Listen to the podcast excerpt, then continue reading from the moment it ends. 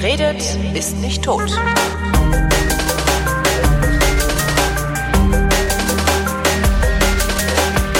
Willkommen zum Geschichtsunterricht der Koproduktion von Vrindt und DLF Nova und aus Köln ausgeliehen. Nee, zugeschaltet auch vom DLF ausgeliehen habe ich mir Matthias von Hellfeld. Hallo Matthias. Es stimmt ja beides. Es stimmt ja irgendwie stimmt beides. Es stimmt ja alles. Wir leben ja in einer Zeit, in der alles nur noch Meinung ist und irgendwie berechtigt und stimmt. Von daher stimmt das. Ähm, Thema heute. Solidarność. weiß ich mal nicht, genau. wie man es aussprechen soll. Ähm, in Polen, also äh, Gewerkschaftsbewegung in Polen letztendlich dann dazu geführt, dass der Ostblock zusammengebrochen ist, äh, zumindest einer dieser Bausteine davon. Du sagtest im Vorgespräch, Polen im Ostblock sei schon immer eine besondere äh, äh Kategorie gewesen. Ich dachte, das Situation. Situation. Ich dachte, das gilt für Ungarn. Die lustigste ja. Baracke im Ostblock oder so, weißt du? Gab's ja, es gilt für Ungarn sicher in gewissen Teilen auch, aber noch ein bisschen mehr, glaube ich, für Polen. Und das müsste man im Grunde genommen jetzt weit ausholen. Man muss also im Grunde genommen bis 1750 oder sowas zurückgehen. Also, dass die Situation von Polen in Europa relativ in der Mitte gelegen, aber doch so ein Land zwischen Ost und West, also ein bisschen das Scharnier auch zwischen Osteuropa und Mittel- und äh, Westeuropa, ähm, ist immer schon unter dem mehr oder weniger guten, eher schlechten Einfluss äh, von Preußen, Österreich, Österreich und Russland und den entsprechenden Nachfolgestaaten dann gewesen. Polen ist mehrfach geteilt worden.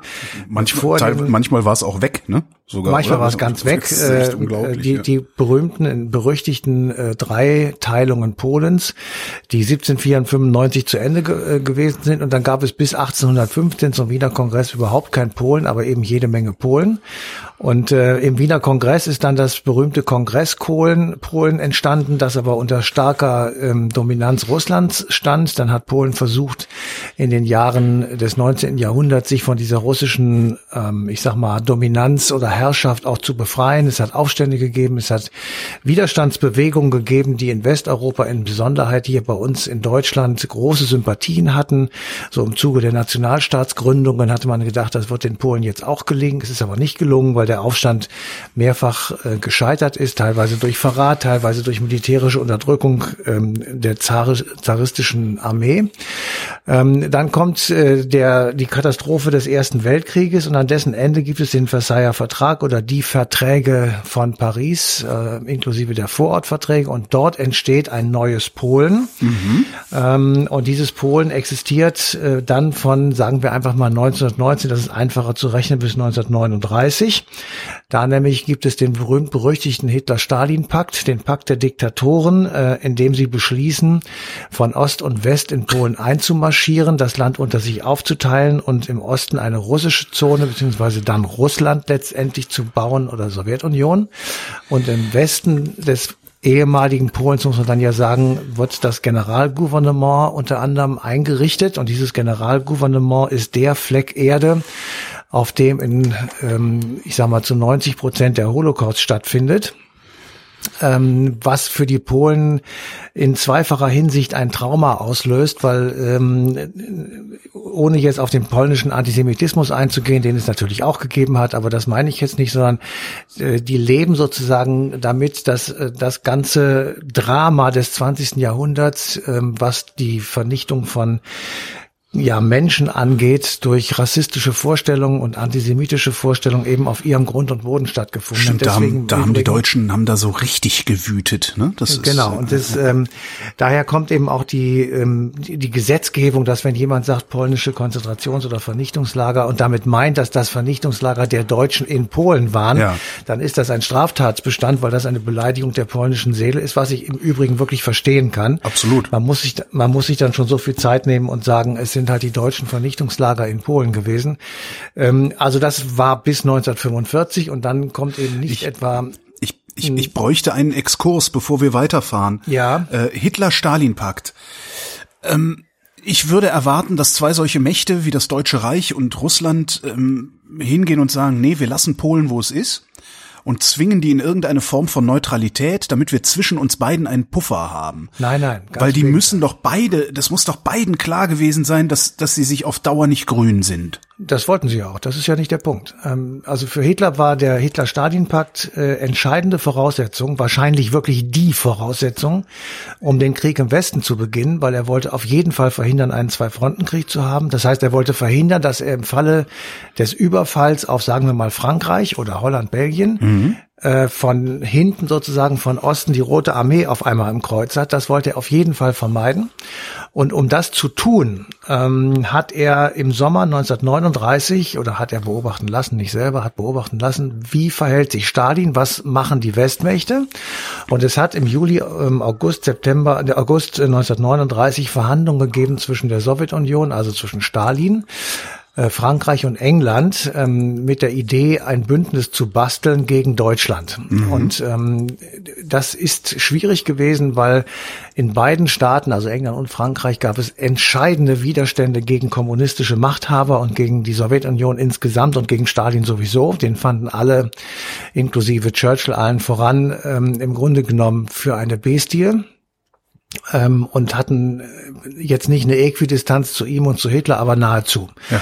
So, und als diese Verhandlungen in Stocken geraten sind, hat sich Hitler gedacht, der Stalin ähm, ist noch nicht in der Lage, ähm, oder sagen wir so, der Stalin befürchtet einen deutschen Angriff. Der Stalin befürchtet, dass die Sowjetunion in irgendeiner Form in einen Krieg gezwungen wird, den er zum Stand Sommer 1939 in Klammern noch Klammer zu, nicht haben wollte, beziehungsweise den er nicht führen konnte. Mhm. Äh, man muss sich immer im Hinterkopf haben, äh, die Rote Armee ist von ihm brutalst gesäubert worden. Stimmt, ähm, der hat die Generäle alle rausgehauen und sowas. Ja, ja, er ja. hat das ganze Land im Grunde genommen unter eine Zwinghaft genommen und also wirklich massiv ähm, äh, in Repression genommen.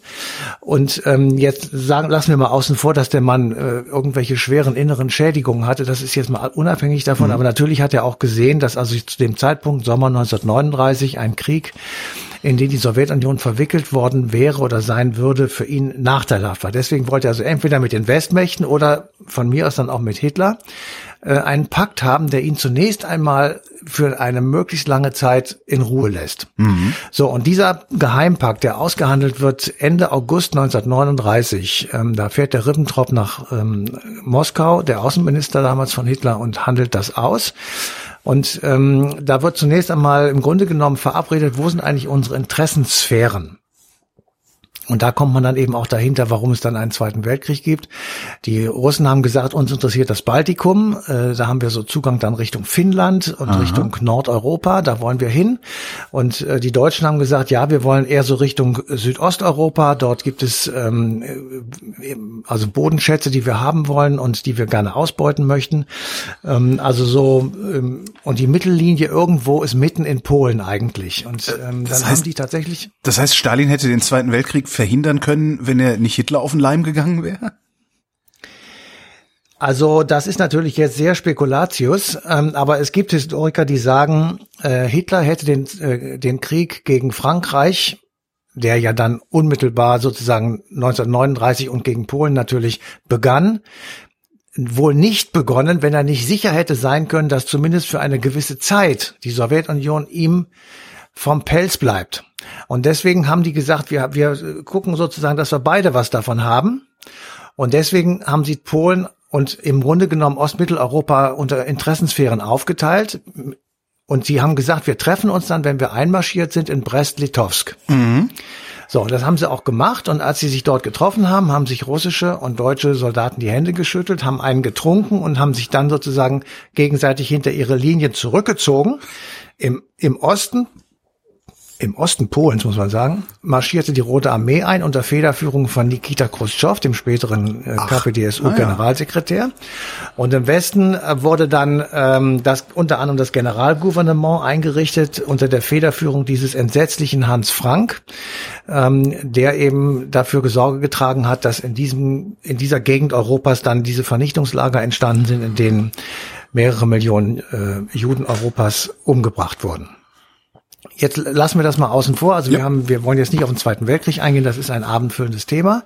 Und dann kommt also äh, das Kriegsende 1945. Europa wird aufgeteilt und jetzt sitzen die alliierten Siegermächte dort und äh, man muss sich vorstellen, Wir haben Stalin auf der einen Seite, der hat alle Konferenzen und den gesamten Krieg als Machthaber mitgemacht. Und ja. auf der anderen Seite ist Roosevelt Anfang 45 verstorben.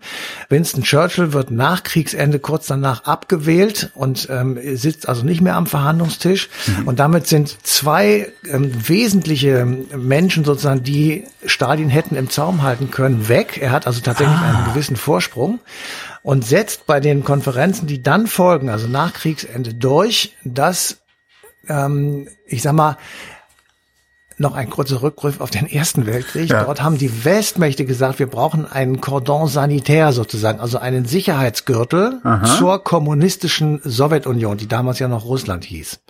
Und haben sozusagen Staaten versucht, dazwischen zu etablieren. Es werden ja relativ viele Staaten gegründet nach dem Ersten Weltkrieg, also 1919 und folgende. Und das macht sich jetzt Russland, also Stalin, umgekehrt zunutze und sagt, ich möchte einen Cordon sanitär gegen diese Faschisten im Westen haben. Ich möchte nämlich nicht noch einmal von denen überfallen gefallen werden. Mhm. Und, und sagt, ich möchte einen Sicherheitsgürtel haben, der im, der im Grunde genommen von Sizilien über Italien und den Ostblockstaaten bis hoch zum Baltikum sich wie ein Ring um die Sowjetunion legt. Und diese sollen alle in meine Interessensphäre gehören und bis dahin dürft ihr kommen und weiter nicht. So, und diesem Ansinnen wird im Grunde genommen Rechnung getragen bis auf Italien. Das ist dann, äh, das war denen dann doch zu viel, den Westalliierten. Das heißt, das haben sie nicht akzeptiert, aber die anderen Staaten haben sie akzeptiert, dass die sozusagen in die Interessensphäre der Sowjetunion geraten.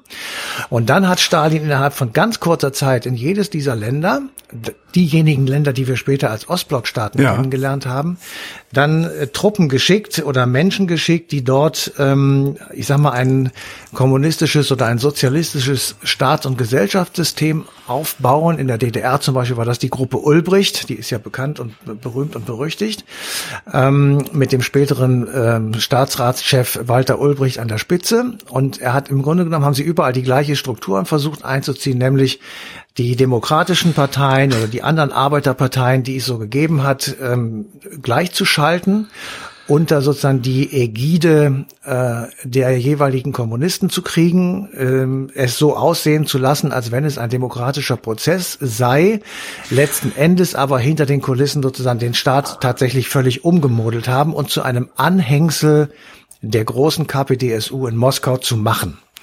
Wir befinden uns jetzt sozusagen nach 1945 und wir bleiben jetzt mal auf dem Fokus mit Polen Aha. und überlegen jetzt mal, also die haben tatsächlich seit 1772 exakt 20 Jahre Selbstbestimmung gehabt.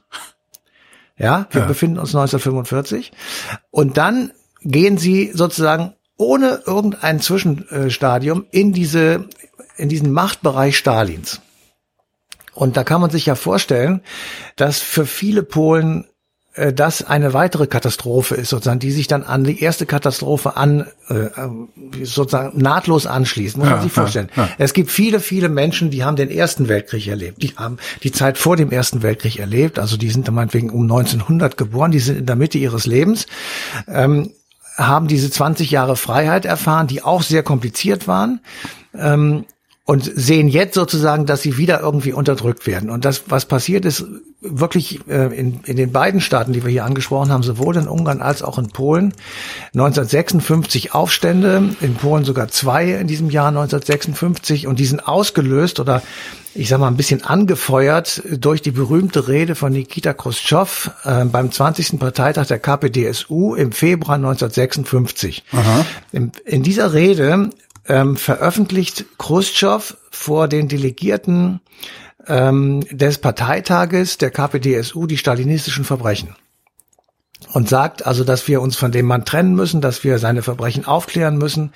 Er ähm, nennt wirklich Ross und Reiter und erzählt, was für ein verbrecherisches System äh, sein Vorgänger Stalin, der im Übrigen auch einer seiner Ziehväter war. Ich wollte gerade sagen, also der, der, ja, ja, der war ähm, doch Teil des Problems eben. Der war Teil ja. des Problems und ähm, er wird im Übrigen, das ist so eine kleine, kleine, kleines Bonmot am Rande. Er hat also seine Rede beendet, die im Übrigen viereinhalb Stunden dauert und wirklich äh, die, die Leute müssen müssen da atemlos gesessen haben. Und dann ähm, gibt es eine Aussprache und es wird ihm ein Zettel gereicht, auf dem steht, ähm, wo waren Sie denn, äh, Genosse Khrushchev, während Stalin diese Verbrechen, äh, oder was haben Sie denn da gemacht? Ja. Und ähm, Dann nimmt er den Zettel, stellt sich ans Mikrofon und ruft in den Saal, wer hat diesen Zettel geschrieben? Schweigen. Ja. Und da hat er zurückgesagt, genau das habe ich auch gemacht. Und das finde ich ist wirklich eine sehr, sehr gute Antwort gewesen. Respekt. Also jetzt, also genau. rhetorisch Respekt. Ne? Genau. Also inhaltlich nicht, aber ja. Ja, ja. Also äh, ich habe mir diese Geschichte wirklich bestätigen lassen und äh, es ist wirklich so gewesen. Also die, ähm, das, das ist passiert. Ähm, aber diese Rede hat eben so, ich sag mal so ein bisschen Tauwetter nannte man das äh, in der Zeit des Kalten Krieges ausgelöst. Also es waren Leute auf einmal in den anderen Ostblockstaaten da, die gesagt haben, Mensch, also jetzt mit dem Khrushchev, da kommt eine neue Zeit und ähm, wir äh, kriegen also politischen Frühling sozusagen. Ja. Und das wurde aber sehr schnell eben enttäuscht. Es gab keine Reformen in Polen, es gab auch keine in Ungarn und es gab Aufstände im Juni in Posen. Ähm, da fehlte wieder Material, es waren die Arbeitsnormen zu hoch. Also all diese Dinge, die im Grunde genommen ähm, die ganze Zeit während ähm, des Ostblocks durch bekannt waren. Ähm, dieser äh, Aufstand wurde wirklich brutalst niedergeschlagen von der polnischen Armee. 57 Tote, 600 Verletzte. Ähm, Ist aber jetzt so in der in der ich sag mal kollektiven westlichen Erinnerung gibt's diesen Aufstand nicht, ne? Naja, das war der das Vorbild sozusagen für den bald darauf folgenden Aufstand in Ungarn. Also okay. die Ungarn haben das gesehen und haben dann gesagt, ähm, das machen wir jetzt auch. Also wir versuchen. Aber den Ungarn-Aufstand, den kenne ich, den Polen-Aufstand, den kenne ich nicht.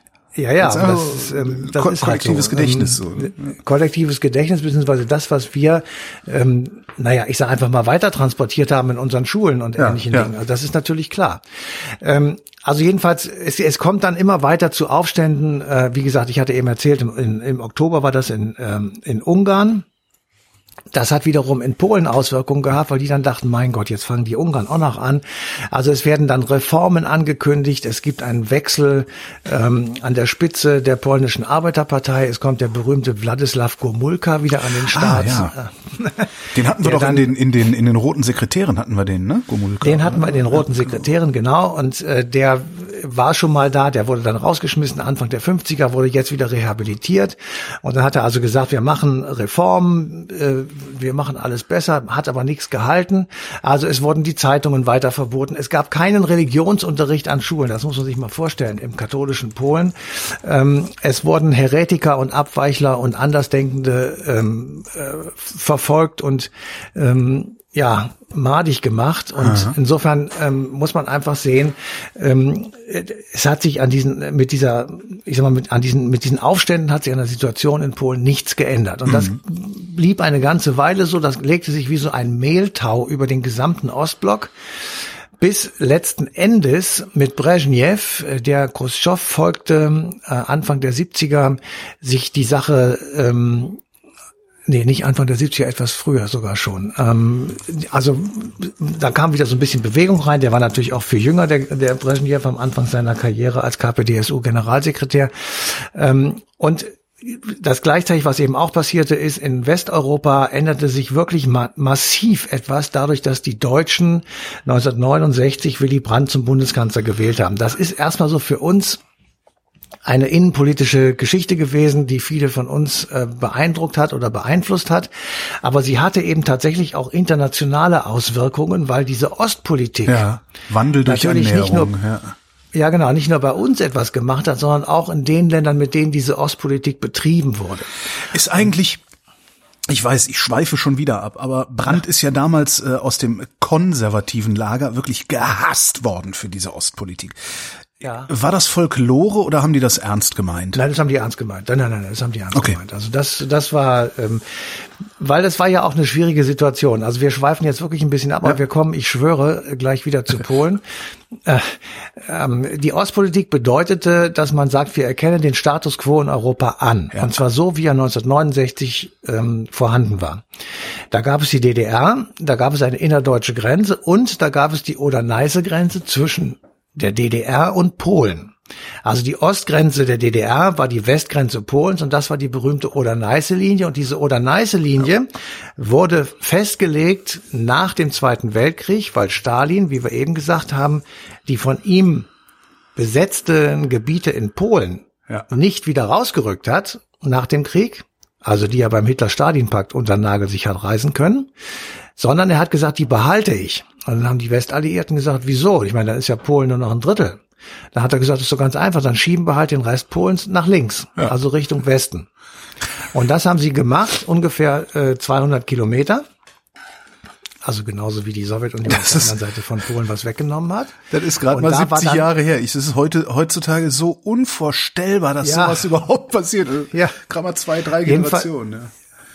Ja, jedenfalls, ähm, dann hat, und das Ganze endete dann an der Oder-Neiße. Das war so ein, eine, eine Flusskonstruktion, also von zwei kleinen Flüsschen, und die waren dann im Prinzip die Westgrenze Polens. Mhm. Hinter dieser Westgrenze Polens, Richtung Osten, haben bis zu dem Zeitpunkt, äh, ich sag mal bis Mai 45, äh, Millionen von Deutschen gelebt. Ja. Insgesamt, glaube ich, zwölf. So, diese zwölf Millionen Deutschen sind vertrieben worden, und zwar nach Westen. Weil aus dem östlichen Polen, wo jetzt die Sowjetunion endgültig zugemacht hat, wurden auch sehr viele Millionen Polen vertrieben. Mhm. Das heißt, es wurde eine gesamte, eine, eine flächendeckende Völkerwanderung sozusagen ausgedrückt von einigen Millionen Menschen, von denen sehr viele in Westdeutschland, also in der späteren Bundesrepublik Deutschland gelandet sind.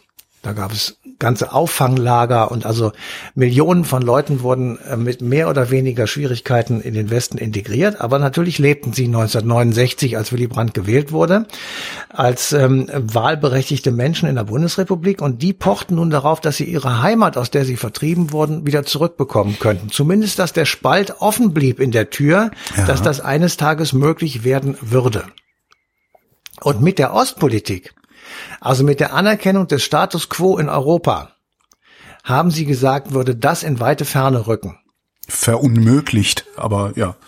Verunmöglichen, so wie auch immer. Jedenfalls, ja. es hat eine wirklich eine spalterische Debatte gegeben in der Bundesrepublik, die ja tatsächlich zu konstruktivem Misstrauensvotum geführt hat, zu Neuwahlen geführt hat. Und letzten Endes, als Willy Brandt die Neuwahlen gewonnen hat, beziehungsweise das konstruktive Misstrauensvotum überstanden hat, ähm, wurde den Verträgen mit Moskau und der äh, DDR, beziehungsweise erstmal vor allem mit Moskau, ein Brief zur deutschen Einheit beigelegt, und den hat Willy Brandt bzw. Walter Scheel, der damalige Außenminister von der FDP, dem äh, Brezhnev übergeben. Der hat das angenommen und damit akzeptiert, dass die Deutschen weiterhin daran festhalten, sich in äh, Freiheit und Einigkeit, wie das da in der Präambel im Grundgesetz hieß, vereinigen zu dürfen, also aha, die deutsche Einheit zu vollenden, ohne Gewaltanwendung. Und damit war auch klar, es ist nicht ausgeschlossen, dass da auch sozusagen möglicherweise Gebiete hin, mit hinzukommen könnten, die eben im Moment jedenfalls östlich der Oder-Neiße-Linie liegen. Also formal, um es auf den Punkt zu bringen, tatsächlich de, de facto, de jure und mit allem Brief und Siegel ist nicht 1969 unterschrieben worden, dass das die Ostgrenze äh, sozusagen akzeptiert ist von der Bundesrepublik, die Ostgrenze der DDR. Fakt, de facto aber haben sie gesagt, wir werden diese nicht angreifen, wir werden sie nicht verändern. Und damit war im Grunde genommen klar, wir haben sie akzeptiert.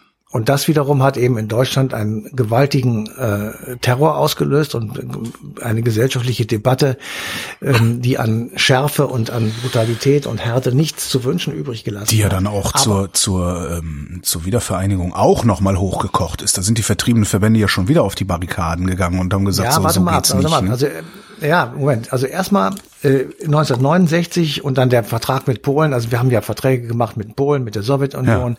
mit der DDR. Wir haben ein Vier-Mächte-Abkommen gemacht und ähm, mit der Tschechoslowakei im Übrigen auch noch einen Vertrag geschlossen. So und diese Verträge haben natürlich in den jeweiligen Ländern denjenigen einen gewissen Auftrieb gegeben, die diese Verträge unterschrieben haben. In diesem Falle Wladislav Gomulka. So und äh, dann kommt noch dazu, dass der Kniefall von Willy Brandt äh, in Warschau natürlich große innenpolitische Wirkung auch hatte hatte. Und ähm, im Grunde genommen äh, war für Polen dieser Vertrag mindestens genauso viel wert oder genauso wichtig wie für uns, ähm, die wir sozusagen dann versucht haben, mit unserer mit unserer Außenpolitik, ähm, ich sag mal, ein ähm, wie soll ich sagen, ähm, einen Stabilisierungsfaktor in Europa herzustellen. Und das ist passiert über diesen KSZE-Prozess. Und wir kommen jetzt auch gleich zu Polen. Ich schwöre, ein zweites Mal. ähm, die Konferenz über Sicherheit und Zusammenarbeit ist eine Idee, die in, in, den 50er Jahren im Ostblock, im Warschauer Pakt entstanden ist, eben auch schon in dem Bestreben, wir müssen irgendwie hinkriegen, dass die unsere Grenzen anerkennen. Und damit war natürlich gemeint die innerdeutsche Grenze, aber eben auch diese Oder-Neiße-Grenze und im Übrigen der Status quo insgesamt in Europa sozusagen festgeschrieben werden sollte. Und dazu hatte der Ostblock oder die, der Warschauer Pakt sich überlegt, einen, einen europäischen Vertrag auszuhandeln, in dem eben äh, diese Grenzen sich gegenseitig versichert werden. Und das wäre so eine Art Stabilitäts- und Sicherheitsfaktor geworden. Das ist dann mehrfach hin und her gegangen und scheiterte letztendlich, weil ein weiterer Versuch ähm, 67 erfolgte ähm, mit der Unterdrückung des Prager Frühlings im August 1968. Da haben die Westalliierten gesagt, das machen wir nicht. Mit so Verbrechern wie euch werden wir keine Verträge schließen. Wir lassen das Ganze ruhen. Dann kommt kurz danach Willy Brandt, dann kommt kurz danach diese Vertragsgeschichten, ähm, die wirklich die Welt in Aufruhr versetzt haben, weil man auf einmal mit den Gegnern von damals dicke Verträge schloss. Und in diesem Zusammenhang wurde dann überlegt, wir könnten doch eigentlich jetzt auch auf diese Idee eingehen, die damals entstanden ist, eine, eine Sicherheitskonferenz für ganz Europa zu machen. Und daraus ist die KSZE entstanden. Und die wurde unterschrieben nach vier oder fünf äh, größeren Verhandlungsrunden von aus dem Kopf gesagt, glaube ich, 34 oder 36 Staaten, also alle Europäer ohne Albanien, zuzüglich Kanada und die USA und Vatikanstaat. Und äh, die haben gesagt, okay, die Grenzen in Europa sind unverletzlich, sie werden auf keinen Fall mit militärischen Mitteln verändert. Ähm, wir akzeptieren das Recht, ähm, der, wir akzeptieren das Prinzip der Nichteinmischung in innere Angelegenheiten. Dafür gelten jetzt überall die Menschen- und Bürgerrechte. Das heißt, Meinungsfreiheit, Versammlungsfreiheit, Religionsfreiheit und so weiter und so fort.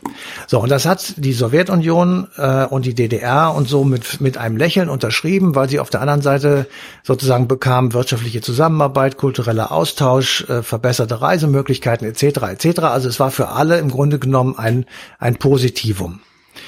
Das ist passiert am 1. August 1975. Und von nun an zählt die Uhr rückwärts, ja, ja bis zum, sage ich mal, 9. November 1989. Das sind etwas mehr als 14 Jahre. Und in diesen 14 Jahren bröckelt historisch der gesehen Ostblock auseinander. Historisch gesehen ein ein Atemzug gerade mal, ne? Also ich sage jetzt mal ein gewaltiges Wort. Der wichtigste Vertrag der europäischen Völker ist der von Helsinki. Ähm, und zwar mit weitem Blick zurück. Ähm, mhm. Ich würde da bis zum Westfälischen Frieden gehen wollen und vielleicht ähm, der Wiener Kongress dazwischen noch unter, unter, unter anderen Gesichtspunkten. Aber das ähm, am, der Vertrag war unterschrieben, die Tinte war trocken und die Zeitungen schrieben, Brezhnev hat gewonnen. Und äh, es gab hier viel Prügel im Westen und das wäre, warum kommen wir denn diesen Leuten entgegen und was soll das denn und überhaupt? Auf der anderen Seite haben sie aber ganz schnell im Osten gemerkt, dass man jetzt nicht mehr so einfach Opposition unterdrücken konnte. Das wurde auf einmal publik. Und mhm. die ersten, die das gemacht haben, war die Charta 77. Äh, die wurde gegründet am 1. Januar 1977. Václav Havel zum Beispiel, Pavel Kohut, ähm, Jerzy Dienstbier, der spätere Außenminister der Tschechoslowakei, ähm, die gründeten diese Charta 77 und forderten ähm, sozusagen eine Wiederauflebung äh, des Sozialismus mit menschlichem Antlitz, ja. der 1968 von Dubček und anderen schon mal propagiert worden war. Ihr habt das da unterschrieben, äh, dann wollen wir das jetzt Ihr, auch genau, haben. Genau, und das steht, ja. das steht, das steht tatsächlich am, am Anfang der Charta 77 steht der, Be der Begriff und der Rückgriff auf die KSZE-Schlussakte von Helsinki. So, und das Gleiche oder Ähnliches passiert ähm, in Polen. Dort gibt es nicht erst seit 1975, sondern auch schon vorher, seit Anfang der 70er, immer, in, in, immer mit dem gleichen Grund. Aufstände gegen zu wenig Lebensmittel, zu hohe Lebensmittelpreise, mhm. schlechte Versorgung der Bevölkerung. Ähm, wir haben keine vernünftigen Materialien in den Werften. Das waren die beiden Danzig und Stettin, die beiden großen Werften, sind äh, immer schon so ein bisschen Unruhepunkt gewesen. Ähm, 1975 oder 76 wird der Gomulka rausgeschmissen oder sogar auch schon ein bisschen eher, das weiß ich jetzt gar nicht genau. Ähm, der Nachfolger ist Edward Gierek. Und Edward Gierek versucht, Polen wieder zu stabilisieren. Aber 1976 muss er wieder Preiserhöhungen machen, weil dieses, dieses Planungssystem, was ja das, der Gegenentwurf zu unserer äh, kapitalistischen Wirtschaftsordnung war, dieses Planungssystem scheitert alle zwei Jahre und zwar systematisch immer an der gleichen Schwachstelle, weil man eben nicht genau vorhersehen kann, wie wohl die Ernte ausfallen wird. Und deswegen kann man auch nicht sagen, wie viel das Brot kostet. Und ähm, dann kann man auch nicht sagen, ob wir genügend Milch haben, wenn die Kühe mal ein Jahr weniger Milch geben, weil was weiß ich passiert ist. Also das kann man eben alles nicht planen. Und man kann eben auch nicht planen, ob dieser Tauschhandel, der im Comic-Con, also im Rat für gegenseitige Wirtschaftshilfe, dem Gegenstück zur, ähm, zur westlichen äh, EWG oder Europäischen Wirtschaftsgemeinschaft, also funktionierte, dass man eben nicht so sehr sich Geld gegenseitig gab, sondern Waren. Ja, ja also die Sowjetunion hat Kohle geliefert, dafür hat die DDR Traktoren gebaut.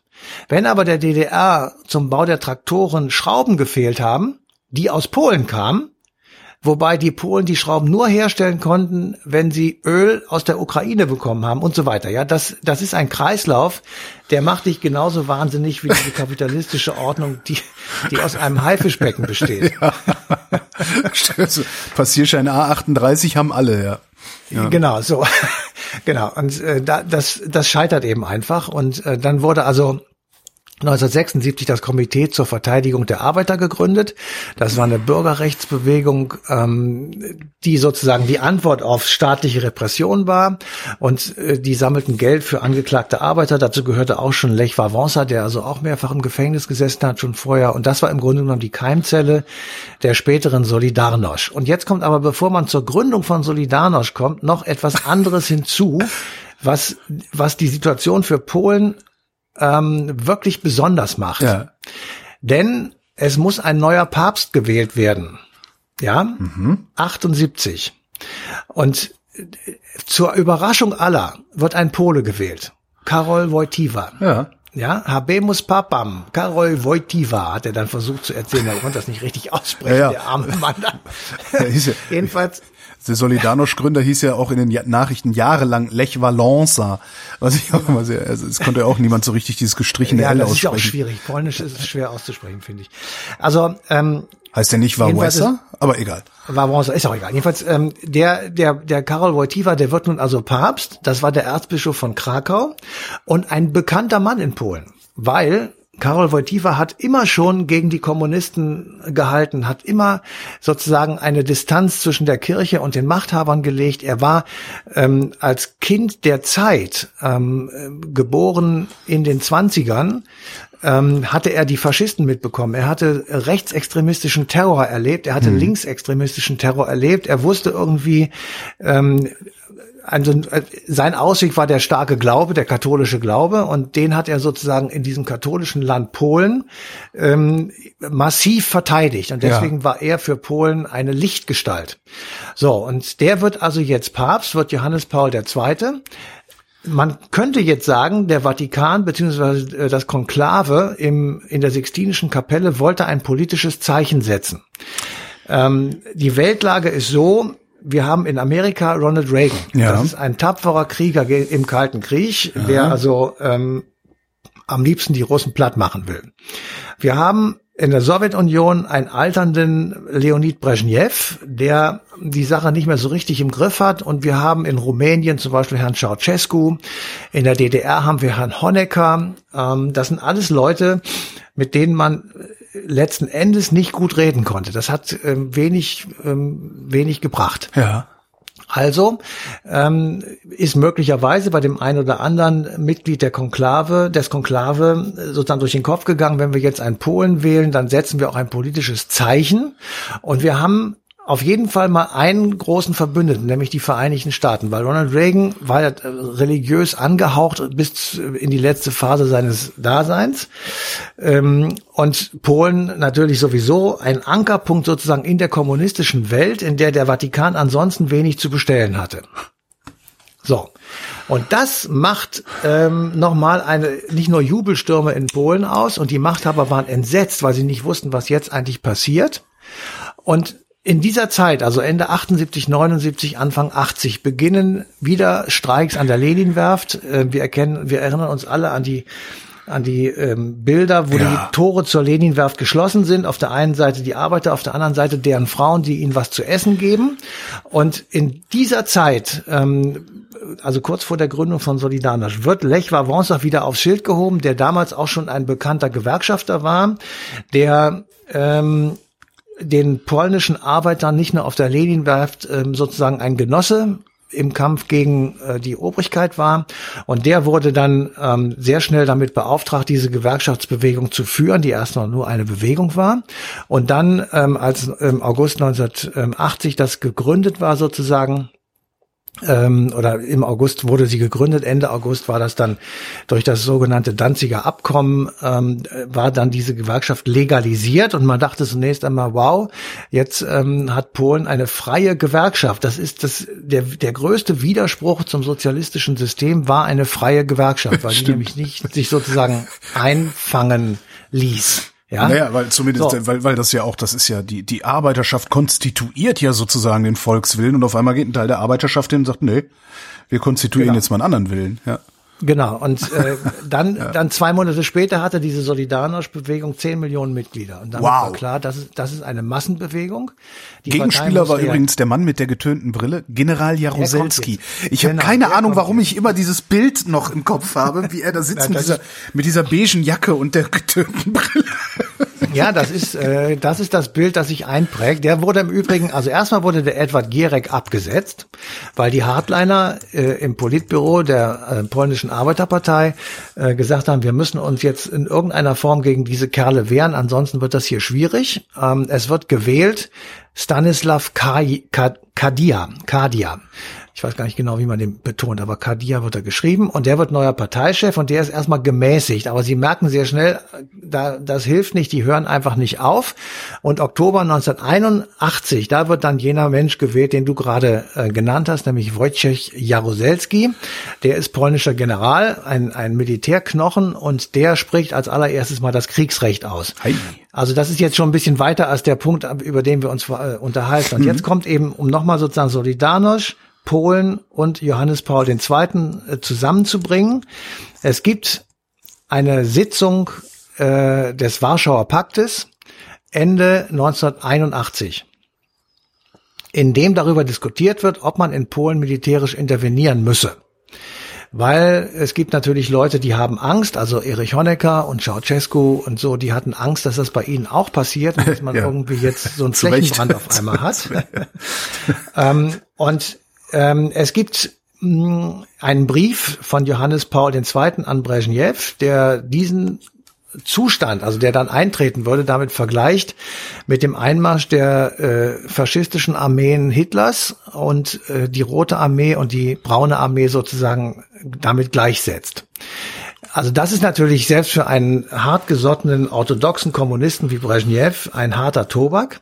Und dann gibt es ähm, ein Buch, äh, das ich äh, jetzt neulich nochmal gelesen habe oder teilweise gelesen habe von einem Freund von Johannes Paul II., ähm, der die im Übrigen als Bemerkung noch vorweg die Angewohnheit hatte, seine Freunde zum Mittagessen in den Vatikan einzuladen. Auch nett. Dort mit denen sehr nett zu Mittag zu essen. So, und einer von denen. Wie, wie heißt das Buch? Also, weißt du das aus dem Stand? Äh, das muss ich jetzt hier in meinem Bücherschrank, müsste ich gleich, äh, liefere ich nach. Lief, liefern ähm, wir in die, wir schreiben es in die Show Notes, genau. Wir schreiben es in die Show Notes.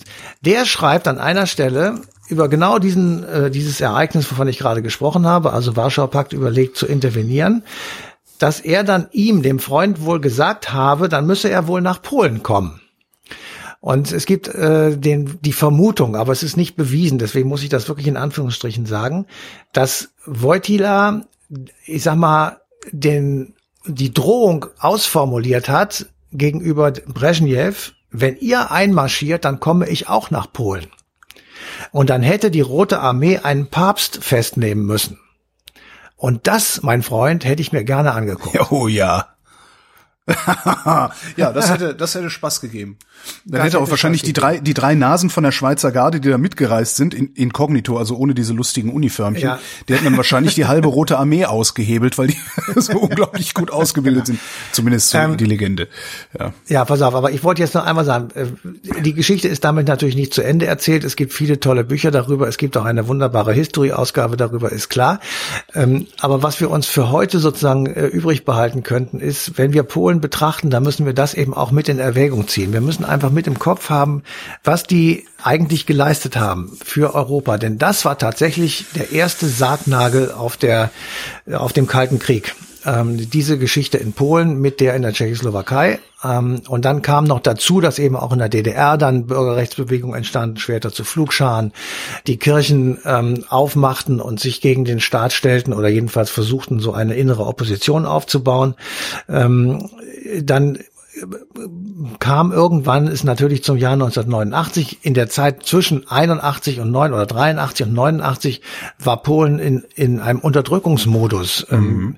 Lech Wałęsa hat einen Friedensnobelpreis gekriegt, konnte Stimmt, den nicht annehmen, weil er unter Hausarrest stand. Ähm, es waren viele Gewerkschaftsfunktionäre im Knast, es wurden äh, rigide Verfolgungsmaßnahmen ausgesprochen, aber immer so kurz unterhalb der Schwelle zum Bürgerkrieg. Also es Aha. war immer so, dass man so gerade noch irgendwie existieren konnte. Aber das ganze System war in sich komplett marode und es war einfach nicht mehr überlebensfähig. Und das konnten, also jeder intelligente Mensch ähm, sah das und konnte das sehen und, und hat es auch gewusst.